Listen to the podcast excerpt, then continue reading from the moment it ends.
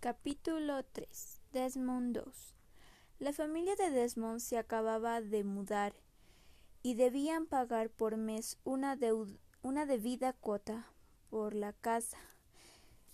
Pero ellos estaban en una situación difícil y no alcanzaba para cubrir la cuota completa. Estaban preocupados, pero la señora Dawes siempre decía que había una solución y que si le dábamos lo que le pertenecía a Dios, Él nos ayudaría. El señor que venía a cobrar vino dos días antes que se rompiera el plazo y dijo que comprendía la situación en la que estaban y que por unos cuantos meses le podía pagar la mitad de la cuota, lo cual sucedió.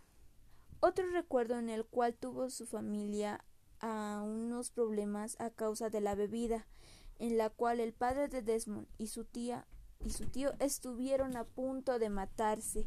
Y bueno, desde ese momento Desmond nunca decidió fumar ni beber.